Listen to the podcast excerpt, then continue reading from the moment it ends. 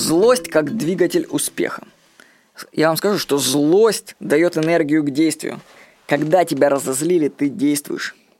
Вот когда я вынырнул из виртуального мира в реальный, чтобы сделать ремонт, то действительность меня разозлила. Люди врут тебе в лицо, затягивают сроки, придумывают какие-то там сказки, опаздывают, халтурят. Блуждающий ум работников заставляет блуждать хаотические их тела. Они бродят по квартире, пьют кофе, курят, потом работают, пропадают, ходят в магазин, уезжают куда-то вместо того, чтобы работать. Дэн Кеннеди в книге «Жесткий менеджмент» правильно все пишет про людей. Почитайте, рекомендую. Я вам скажу так, что если работник хочет денег, то он должен арбайтен с утра до вечера. Может быть, я жесток. Да, я тиран, я вам скажу. Он такой, тиран. И моя жена подтвердит, что я тиран.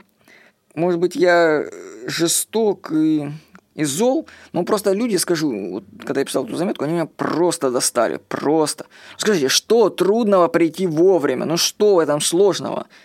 Или сделать качественную работу? В ближайшем будущем все рутинные работы заменят программы и инструменты, потому что человек ненадежен. Вместо того, чтобы совершенствоваться и работать над собой, большинство людей своей глупостью и невежеством обрекает себя. Злость – это хорошо. Если вас что-то разозлило, используйте энергию злости для действия. Конечно, критиковать легко, но теперь я сам должен задавать стандарт качества. Сам себе. Я вообще не хочу быть таким, как эта серая масса блуждающих тел. Прочитайте книги Дэна Кеннеди о менеджменте. Они есть в книжных магазинах. Начните применять советы Дэна как можно раньше. Рекомендую. С вами был Владимир Никонов.